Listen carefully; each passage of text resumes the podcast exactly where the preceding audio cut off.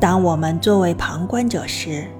我们或许会比较客观地看待问题；但当事情发生关乎自己时，我们就会是另一个评价标准。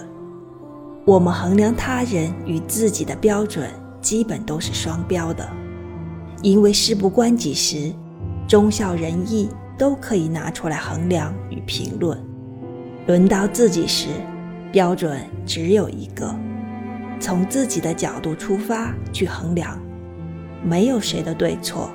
只有什么才是对自己最有利的。了解了人性的另一面，就别惊讶平时那个正义的人，为什么会突然变了一个人。